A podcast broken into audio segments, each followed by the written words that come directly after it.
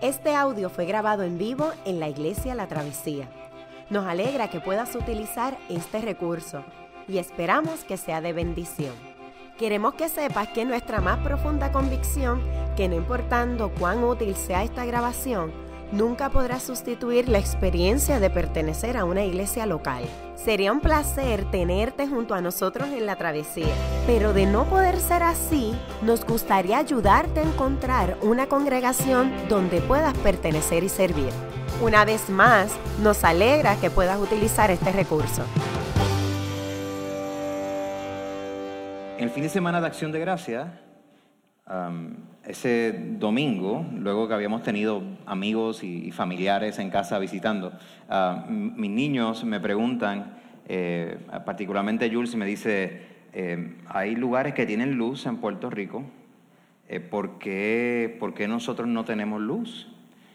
¿Cuándo se supone, papi, que, que venga la luz? Entonces yo le digo, pues nosotros nos alegramos mucho por nuestros amigos y familiares que tienen luz. Este, pero pues yo no sé, yo no sé cuándo nos toque a nosotros, ¿verdad? Um, entonces Jared me dice, papi, tú te puedes imaginar cuando venga la luz, that's gonna be so cool. ¿verdad? O sea, para Jared, un regalo de Navidad es que venga la luz, ¿verdad? Y Imagine that, imagínate eso. Que de alguna manera un sentido de normalidad, pero no solamente la luz, que venga agua y que venga agua potable, que no tengas que hervirla, que no tengas que pensar que, te puedes enfermar, o que vengan eh, suministros suficientes para todo Puerto Rico, inclusive todas las áreas y los pueblitos más recónditos de Puerto Rico, en los barrios, en las áreas rurales. O que se mantengan los trabajos y no se vayan y no estemos con la constante amenaza de que podemos perder nuestro trabajo. La realidad es que si tú y yo pensamos, ¿verdad? Se acerca la Navidad y todo esto, y si, y si tú y yo de pronto eh, tenemos un sentido de que se nos hace difícil de pronto pues, cambiar los colores, comenzar a cantar a todo dar como si nada hubiera pasado, pues entonces nosotros al sentir esa tentación realmente no nos estamos dando cuenta que la Navidad desde hace dos mil años siempre comienza en oscuridad. La Navidad siempre, siempre a través de la historia ha sido un momento de dificultad. Solamente en aquellas culturas que se despegan de la historia de Jesús, que se despegan de la situación de desesperanza de la humanidad, piensan que la Navidad es sencillamente un tiempo de festividad. Pero para la fe cristiana, que somos sumamente realistas, nos damos cuenta que la Navidad siempre es un tiempo de esperar y de añorar que otro mundo es posible, que otra vida es posible y que realmente vivimos en oscuridad. Y por eso anhelamos que venga la luz del mundo, por eso anhelamos que venga aquel que fue el prometido, el Hijo de Dios, que venga el Hijo de María, el Cristo que habrá ser crucificado y resucitado por la humanidad. Cada año la Navidad entonces, cada adviento, esta temporada de los cuatro domingos antes de la Navidad siempre comienza en oscuridad. Algunas iglesias recuerdan que hoy el profeta Isaías, por ejemplo, también se lee en otras congregaciones, habla de nuestra necesidad personal que tengamos una Navidad. Sales al encuentro, decía el profeta, tu Dios, de los que alegres practican la justicia y recuerdan tus caminos. Pero, pero te enojas si persistimos en desviarnos de ellos. ¿Cómo podremos ser salvos? Todos somos como gente impura. Todos nuestros actos de justicia son como trapos de inmundicia.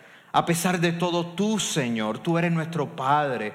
Nosotros somos el barro y tú el alfarero. Todos somos obras de tus manos. No te enojes demasiado, Señor. No te acuerdes siempre de nuestras iniquidades. En Adviento, en preparación de Navidad, tenemos que admitir nuestra, nuestra profunda necesidad de la luz del mundo. Y hay preguntas que nos hacemos que son apropiadas para Adviento ante gente que perdieron la vida en el huracán y numerosos que se siguen sumando. ¿Dónde está Dios ante tanto sufrimiento? Eso, eso es una pregunta de adviento. um, ante personas que sacaron a sus familiares a Estados Unidos con la esperanza de que tuvieran un buen, buen, bienestar, que ahora mismo todo esté bien, que tengan salud y economía y se dan cuenta que no han encontrado trabajo o que terminaron yendo a Florida o a Texas como mi abuelo para llegar al hospital allí y ser hospitalizados allá. Dios santo, no se supone que esto era lo que quisiéramos. ¿Dónde estás tú? Eso es una pregunta de adviento. Ante las injusticias que tú y yo podemos haber recibido este año, y que todo este sentimiento de, lucha se ha exacerbado en los últimos meses, decimos, Señor, ¿dónde está tu justicia? Eso es una pregunta de Adviento. Porque en Adviento no solamente reclamamos que hay una esperanza de una vida que puede ser diferente, en Adviento estamos diciendo que deseamos la justicia de Dios, que se acerque el reino de Dios. Esa fue la proclamación del primo de Jesús, Juan el Bautista, Juan el Bautista más adelante. Arrepiéntanse en el reino de los cielos, se ha acercado. Todas estas ideas, amor, esperanza y juicio de Dios, son parte de las preguntas de Adviento, son parte de acercarnos a la Navidad. Y yo entiendo que hay muchas personas que no necesariamente les gusta pensar en la Navidad con esta profundidad. No, nos gusta, T.S. Eliot decía que a los seres humanos no nos gusta conocer mucho la realidad que nos rodea. Nos gusta pues negarla un poquito. De hecho, nos gusta negarla tampoco, que nos rodeamos de, tipos de fantasías de nosotros mismos con, con angelitos, ¿verdad? Gorditos que nos ven el sueño, con, con este, ¿verdad? Este, velas. Eh, que no solamente son aromáticas, sino que te van a alinear tu chi. de hecho, el mercado de ayudas espirituales, de parafernalia espiritual, como velas, por ejemplo, en los Estados Unidos, es de los cientos de millones de dólares. El mercado de las tarjetas de Navidad, con todo el glittery y con pensamientos rositas de que tengas feliz en las festividades, chihichihaki, no ha pasado nada, cientos y cientos de millones de dólares. Hay toda una industria que está configurada para que tú y yo no seamos realistas y no confrontemos nuestras más profundas necesidades. Hay toda una industria que está interesada en esto. Nosotros como iglesia resistimos esa tentación Resisto la tentación de irme a las 3 de la mañana sin luz, a hacer una fila, comprarme un plasma de 60 pulgadas cuando tengo luz. Sin luz. Aunque contra, hay que admirar que eso es un acto de fe.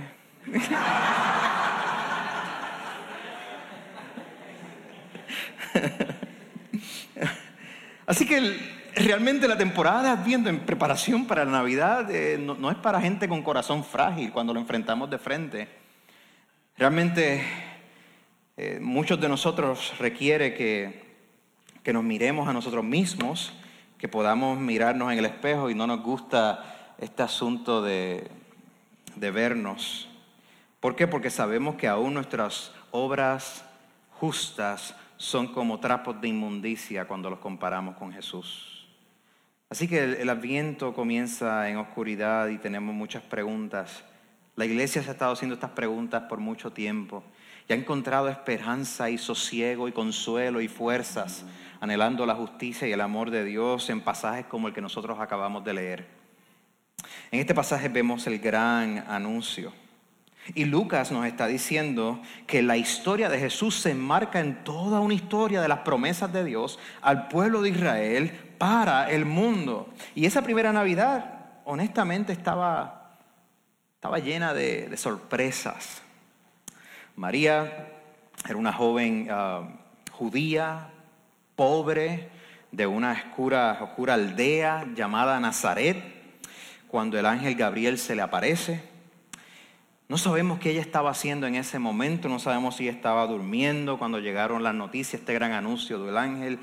Yo no sé si ella estaba orando en una sala, yo no sé si si ella estaba meditando al frente de un río o sencillamente estaba haciendo compras. Yo no, realmente no sabemos qué ella estaba haciendo.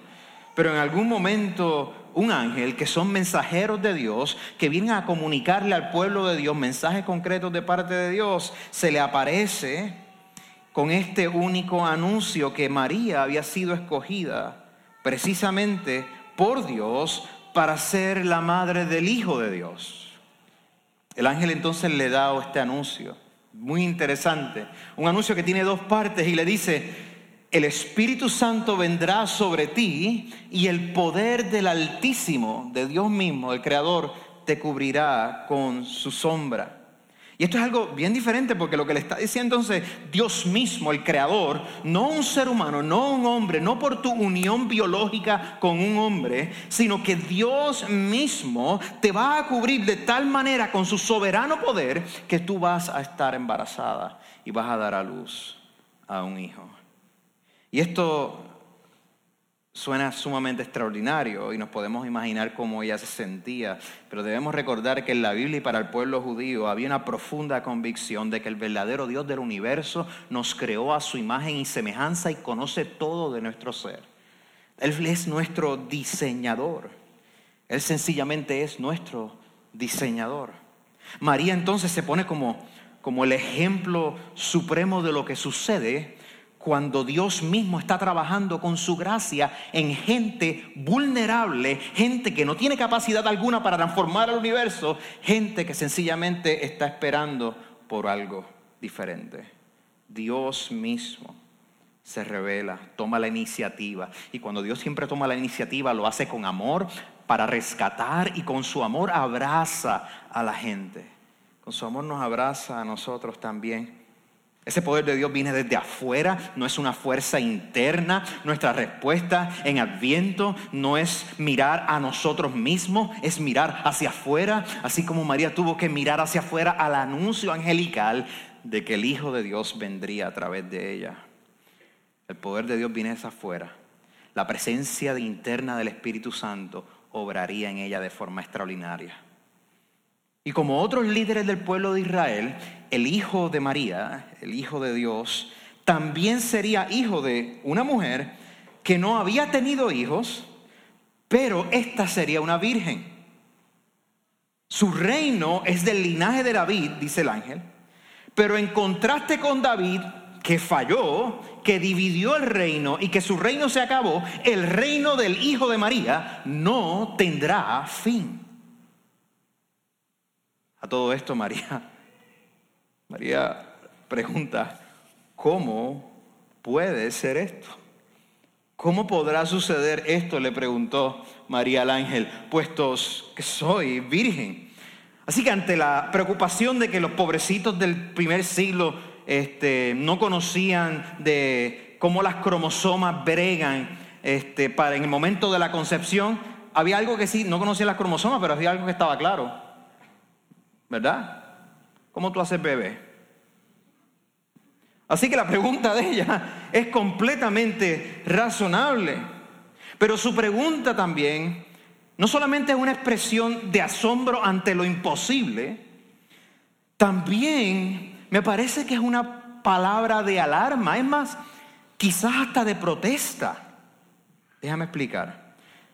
Para tú y yo entender, porque esto puede ser también tanto asombro como protesta, tenemos que entender que en las leyes de Israel, la costumbre prevaleciente con referencia a mujeres que quedaban embarazadas fuera del contexto matrimonial era una de rechazo, de aislamiento y en el caso de que fuese adulterio, podría ser sometida a ser apedreada. Así que la respuesta de María es que ella sabe que en el peor de los casos pueden haber unos fanáticos de derecha que pueden sencillamente apelar a partes de la ley, no considerar nada más y caerle a pedrazo.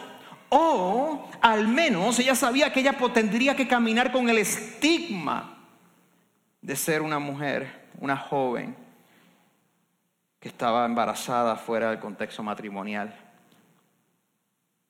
Y quizás María tenía de 13 a 16 años. Este es el comienzo de una historia de, dolor. Este es el comienzo de una historia de, de, aguantar la humillación de otra gente por la decisión de obedecer a Dios y de defender a su hijo. De ser condenada religiosamente por muchos. Pero ante su respuesta al ángel, el ángel le responde que Elizabeth, um, su familiar, ya estaba embarazada con seis meses de embarazo, también por la acción de Dios. Y María mira la situación y le responde entonces y le dice, aquí tienes a la sierva del Señor, que Él haga conmigo como ha dicho. Un ángel la visita. Noticias de que tendrá un bebé. El anuncio de que su hijo será el Mesías esperado por Israel. Y de seguro María está sumamente sorprendida, pero tú sabes que es lo más sorprendente de esto, que María se atrevió a decirle sí a Dios. Se atrevió a consentir al plan de Dios, se atrevió a decirle, aquí tienes la sierva, otra traducción podría ser la esclava de Dios, le dijo. La absoluta sierva de Dios, aquí la tiene, a pesar de todas estas cosas. Y así como el ángel Gabriel entonces le dio esas buenas noticias, María entonces acepta su misión, acepta el llamado que Dios le está haciendo. Pero o sea, ¿por qué María con tanto riesgo arriesga así su vida? O sea, no había otra persona que le dice, mira, porque tú no, no sé, bregas con, con Carlota, que está allí en la esquina, en el barrio. Quizá ella es más brava que yo, pero no. Porque ella arriesga su vida, arriesga su reputación, pone en riesgo a su hijo y su futuro esposo, diciéndole que sí al mensajero de Dios. ¿Por qué? ¿Por qué ella haría eso? Porque María conocía a Dios. Lo hizo porque María conocía a Dios. Ella conocía todas las páginas de la historia de Israel. Ella conocía las páginas del pueblo de Dios donde se confesaba a través de los salmos y de los profetas. Y desde que Israel fue liberado de la, de, la esclavitud de Egipto, ella sabía que Dios es misericordioso, que Dios cuida a su gente. Ella conocía las historias de otras mujeres que habían sido amenazadas en la historia judía y que Dios las había protegido. Ella conocía mujeres como Tamar o Raab o Ruth o Betsabé, las mujeres que Lucas también conocía y que en el Evangelio de Mateo se presentan como parte del linaje de Jesús. Ella conocía a todas esas mujeres y ella sabía que el Dios Todopoderoso la iba entonces a proteger a ella a pesar de todos los riesgos. Aquí tienes a la sierva del Señor, que Él haga conmigo como me has dicho. María en fe decide responder a Dios. En fe, producida por Dios mismo, sigue a Dios. ¿Y acaso tú y yo no estamos llamados a seguir a Dios en fe, a responder y a participar con lo que Dios está haciendo para reconciliar el mundo? ¿Acaso tú y yo no estamos llamados constantemente a arriesgar nuestra vida y a tomar un paso de fe a cosas que no conocemos. ¿Acaso tú y yo no estamos llamados por el Evangelio mismo a vivir otro tipo de vida? Algo que a veces es una disonancia cognitiva, es decir, no va acorde con nuestros patrones de pensamiento. Y sin embargo, así también Dios nos llama a nosotros para servir, para amarle y para amar a otros. María en fe comenzó a cargar su cruz antes de que Jesús muriera en la cruz. Y nosotros somos llamados a negarnos a nosotros mismos y cargar nuestra cruz cada día y seguirle. María en fe comenzó a sufrir por su hijo, el Mesías, antes de que el Mesías mismo sufriera por todos nosotros. Y nosotros sufrimos con esperanza porque nuestro Mesías Salvador ha tomado todo nuestro dolor y venció la muerte. María jamás volvería a vivir una vida normal. Donde quiera que ella se parara, le iban a decir, allí está María, es la mamá de, de Jesús de Nazaret. Y si tú miras la historia más adelante, lo más probable que José murió temprano en la niñez de, de Jesús. Así que María tuvo que criar a Jesús hacia su juventud, etcétera, sola con el resto de su familia. No solamente entonces tenemos el anuncio, tenemos la gran visita, tenemos una visita. A los pocos días María emprendió viaje entonces. y se fue deprisa a un pueblo en la región montañosa de Judea. Al llegar, entró en casa de, Zacarías y saludó a Elizabeth. Tan pronto como Elizabeth oyó el saludo de María, la criatura saltó en su vientre. Entonces Elizabeth, llena del Espíritu Santo, exclamó, bendita tú eres entre las mujeres y bendito el Hijo que darás a luz. Pero, ¿cómo es esto que la madre de mi Señor venga a verme? dijo Elizabeth. Te digo que tan pronto como llegó a mis oídos la voz de tu saludo, saltó de alegría la criatura que llevo en el vientre. Dichosa tú que has creído, porque lo que el Señor te ha prometido o te ha dicho cumplirá. Estos versos se le llama la visitación, la gran visita de María. Y nota que el ángel no le había dicho a María que fuera donde Elizabeth, pero ella corrió como nosotros. Es como que, espérate, o sea, porque el ángel, te puedes imaginar la situación, el ángel le está revelando a, María que ella va a estar embarazada, el, el, Espíritu Santo, el poder del Altísimo la va a cubrir. Y by the way, también tienes ahí a, a tu tía con la misma situación. Y, y ella, Elizabeth, era una mujer ya mayor, estaba casada, ¿verdad? E, ella tendría a Juan el Bautista, que es el primo de Jesús, que va a ser un poquito mayor que Jesús. Pero entonces aquí hay unas diferencias. Elizabeth está casada, ella y, Zacarías, su esposo, llevan tiempo deseando tener un hijo. Ella era estéril, no, no podía tener un hijo, ya estaba entrada en edad. Y entonces María no está casada, ante los ojos del mundo ella llevaría este estigma y ella va a, un familiar que la escritura dice, Lucas nos dice en capítulo anterior, versos anteriores, dicen que ambos, ellos dos, eran rectos e intachables delante de Dios, ellos obedecían los mandamientos y preceptos del Señor. Es decir, si tú ibas a ir una persona religiosa de la comunidad, era Elizabeth y Zacarías. Y entonces ella iría, y yo no sé qué María tendría en su mente, excepto de que yo tengo que ir a donde ella, pero mi situación es un poco diferente porque Elizabeth no sabía lo que el ángel estaba haciendo con María. Así que ella se le acerca, tomando también otro riesgo que quizás Elizabeth, como una persona judía, muy religiosa, fuera a acusarla, no la dejara hablar, no la dejara expresar lo que el ángel le había revelado.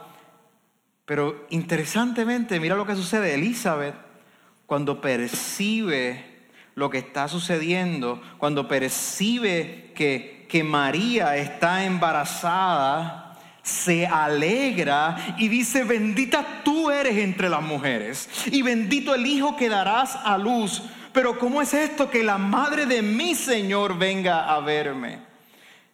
Él no está, el bebé no está fuera de la barriga y Elizabeth lo está llamando mi Señor. Mi Señor. Elizabeth está profetizando en ese momento. En ese momento ya está declarando lo que ya es, aun cuando María no había dado luz, no había dado a luz. Bendita tú eres, se alegró. Ella la pudo haber acusado, ella la pudo haber dicho, eh, espera, espera, espera, yo te estoy viendo ahí como que, espérate, que tú, tú, tú, estás preñada. Espérate, porque yo estoy preñada, pero mira, yo soy legítimo, pero tú, eh, ¿qué? No, no, no, que déjame decirte, eh. O sea, nada de eso. Elizabeth percibió, tuvo discernimiento del Espíritu de lo que estaba sucediendo en ese momento. Y Lucas nos dice que están las dos embarazadas, alegres, asombradas, pero a la misma vez, como te dije, María debió estar también con mucho temor y nos dice también para decir que Jesús no era sencillamente un profeta más. Que hay una diferencia entre el baby que va a tener Elizabeth, Juan el Bautista, y Jesús. Y la diferencia es categórica. Porque Juan el Bautista va a ser un heraldo del Mesías, aquel que nos bautizará con fuego, dice él. Pero Jesús es el Señor es el Mesías ungido, el prometido de Dios, el Hijo de Dios, el Hijo de Dios Altísimo, y su reino no tendrá fin. Y esto es muy relevante para nosotros hoy día, al menos en dos maneras. Una es, apuntando hacia Jesús y otra hacia el ejemplo de la tía Elizabeth. Um, había leído en el New York Times Magazine una entrevista hace algunos años con el Dalai Lama. Eh, y a mí me gusta siempre leer cosas que tengan que ver con estudios religiosos y, entrevistas con líderes de diferentes religiones. Um, y el reportero, pues sabía bastante bien de lo que estaba hablando. Se fue, eh, le hizo buenas preguntas acerca de la sociedad, de política, etc. Y como ustedes saben, Dalai Lama también no solamente es el líder religioso del budismo tibetiano, sino también es casi como si fuese un jefe de Estado, aunque los chinos, la China disputarían ese, ese tipo de, referencia a él. Pero era un poquito refrescante de que el tipo estaba hablando normal. No, era nada ultra espiritual necesariamente, no estaba utilizando un vocabulario este, de, domingo, ¿verdad? Como uno dice. Ah, pero inmediatamente cuando él comienza a hablar acerca de su optimismo por el ser humano, ahí es donde la fe cristiana, el cristiano se va separando de la convergencia ética que pueda haber. Porque nosotros somos muy realistas con relación a la naturaleza humana.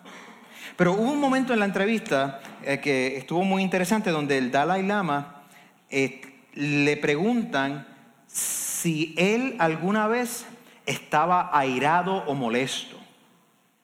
¿Alguna vez tú te, enfogonas, tú, te, te, llenas de ira, te molestas? Y entonces el reportero, como para darle un poquito de empujón, quizás empático, etcétera, dice, bueno, porque tú sabes que hasta Jesús hasta Jesús en un momento se airó y se llenó de enojo. Y en ese momento, mira qué interesante la respuesta del Dalai Él le dijo, no me compares con Jesús. Él es un gran maestro, es un gran maestro. Ahora, piensa eso por un momento.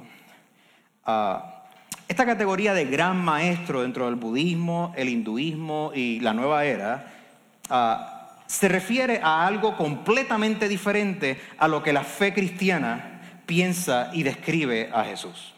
Absolutamente diferente.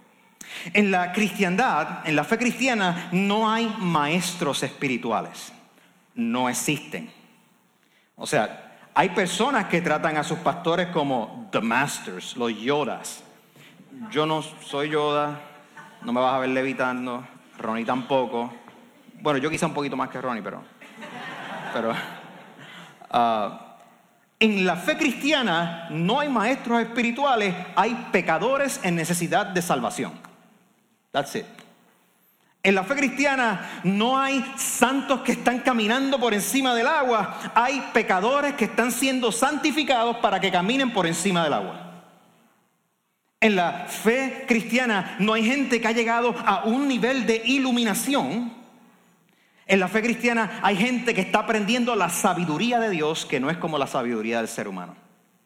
Y esta sabiduría de Dios es pública, no es un gran secreto.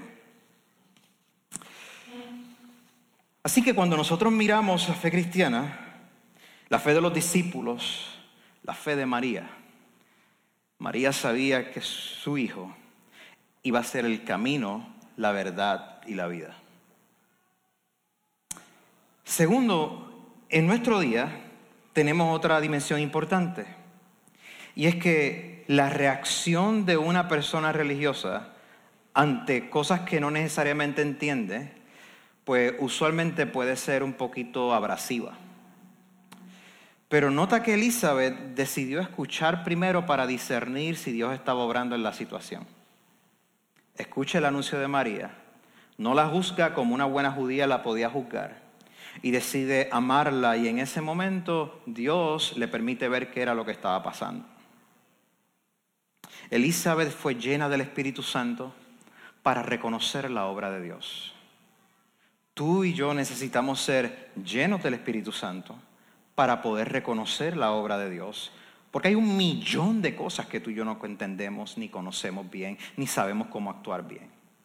Necesitamos ser llenos del Espíritu Santo y la escritura dice que cuando tú y yo venimos a confiar nuestra vida a Jesús, el Espíritu Santo nos une a Cristo y se mete dentro de nosotros. Es un misterio.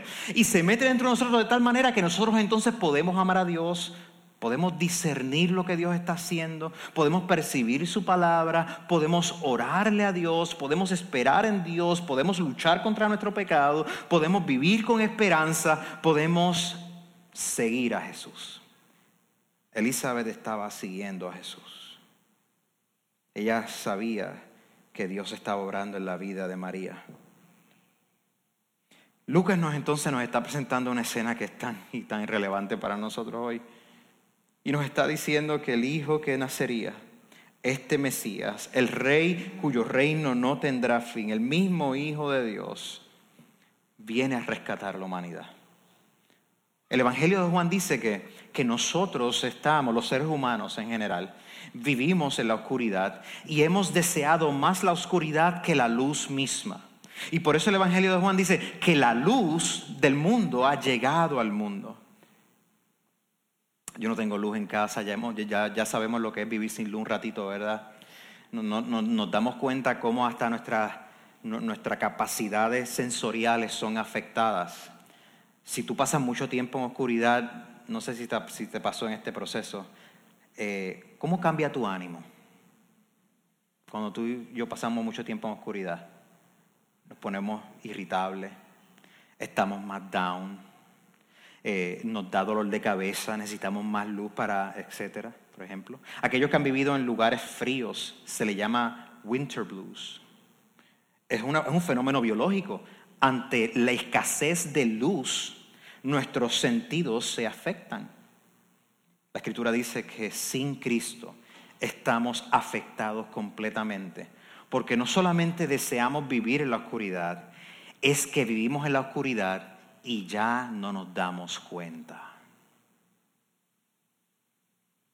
No fuimos diseñados para vivir de esta manera.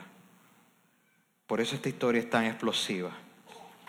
Lo más controversial es que María va a dar a luz a aquel que será proclamado rey de las naciones. Aquel que será proclamado luz del mundo, puerta, pastor aquel que es proclamado verdad, vida misma, aquel que se atreve a decirle que separados de Él nada podemos hacer. Aquel que se identifica como agua de vida, perdonador de pecados, aquel que expulsa los demonios y, todos, todos los enemigos del cosmos, aquel que se declara rey por encima de los césares de este mundo, aquel que requiere absoluta lealtad porque Él asumió nuestra fatalidad más grande, que es la muerte. Y la escritura dice que Él resucitó y ascendió a los cielos. Y este reclamo es explosivo. Si esta historia es verdad, nos debemos tirar a todas. A todas.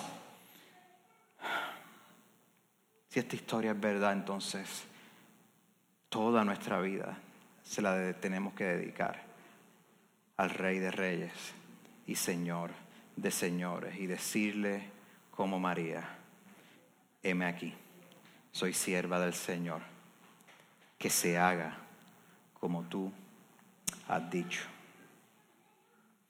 ¿Tú estás listo o lista para decirle a Dios esta mañana que se haga como Dios ha dicho contigo?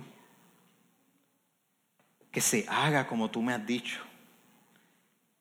soy pecador y necesito ser rescatado, que se haga como tú has dicho. Ven y sígueme, deja todo, sigue al Dios de la vida, a la luz del mundo, que se haga como Él me ha dicho. Niégate a ti mismo, toma tu cruz, síguele, que se haga como Él ha dicho. ¿Te atreves a responder como, como María? Es el gran reto de esta mañana. Que en la fe de María podemos ver también nuestra fe y cómo Dios la está produciendo para que tú y yo podamos participar hoy en lo que Dios está haciendo para reconciliarnos, para reconciliar este mundo en oscuridad. Se acerca la luz y nosotros deseamos el día majestuoso con la iglesia y decimos, Adventus Redentoris, ven Redentor, rescátanos a todos.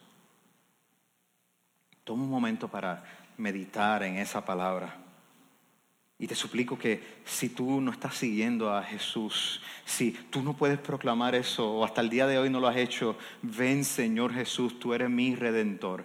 Que en esta mañana tú puedas decir como María, que se haga como tú dices, Dios, rescátame de mis pecados, necesito tu luz, tu vida y tu amor. Respóndele a Jesús en esta mañana. Qué bueno que pudiste escuchar esta grabación. ¿Qué tal si la compartes con otros? Recuerda que hay muchos más recursos en nuestra página latravesía.org, donde también puedes realizar un donativo. Dios te bendiga.